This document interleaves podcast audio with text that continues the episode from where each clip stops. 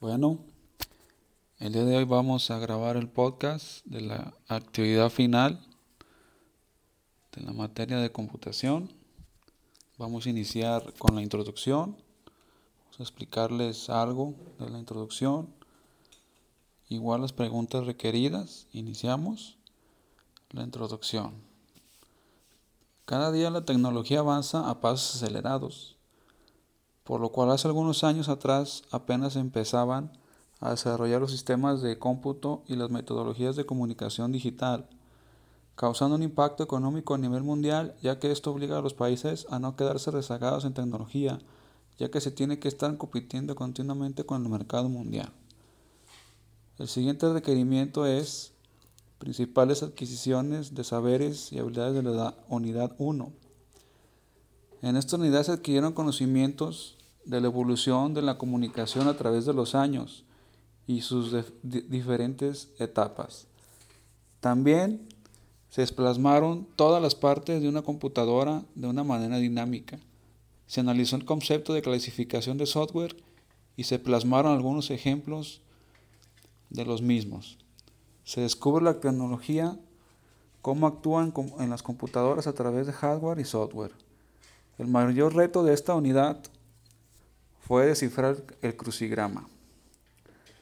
El segundo requerimiento es principales adquisiciones de saberes y habilidades de la unidad 2.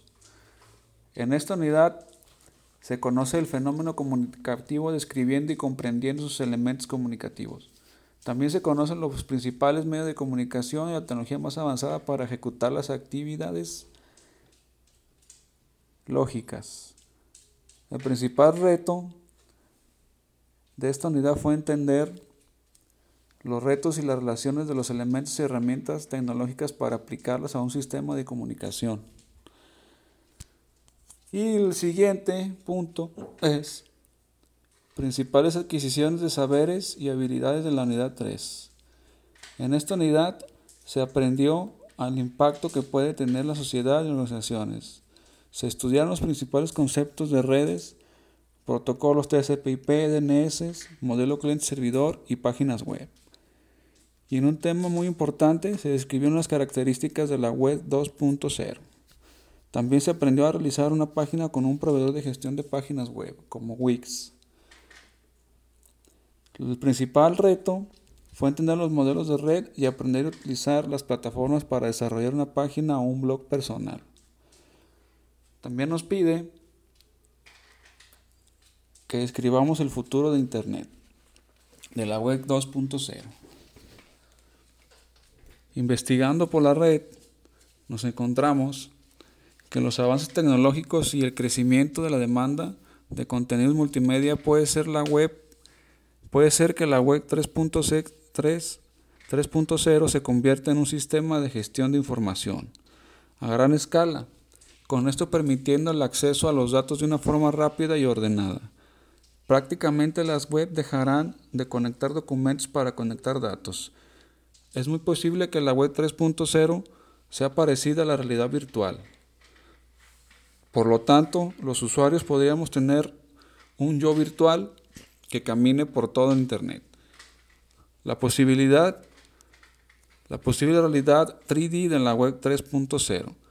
Esa también relacionada con la web semántica en tanto con los buscadores serán asistentes virtuales que se presenten al usuario. Podrían ser capaces de crear su propio software de una manera fácil e inmediata. Bueno, las conclusiones de este tema y de la materia, pues durante el desarrollo del curso se adquirieron conocimientos de los principales temas relacionados con la computación los impactos que ha tenido durante el transcurso de la historia de la humanidad. Es importante entender también cómo ha ido evolucionando la computación para así poder visualizar en un futuro próximo los posibles avances tecnológicos, a los que tendremos acceso libre y a un buen precio, ya que conforme el avance se puede volver más costoso y resulta imposible adquirir la mayoría, solo para unos cuantos. Cabe destacar que cada día somos más dependientes de la tecnología, de hecho, ya la hemos integrado como parte de nuestras vidas para la resolución de problemas.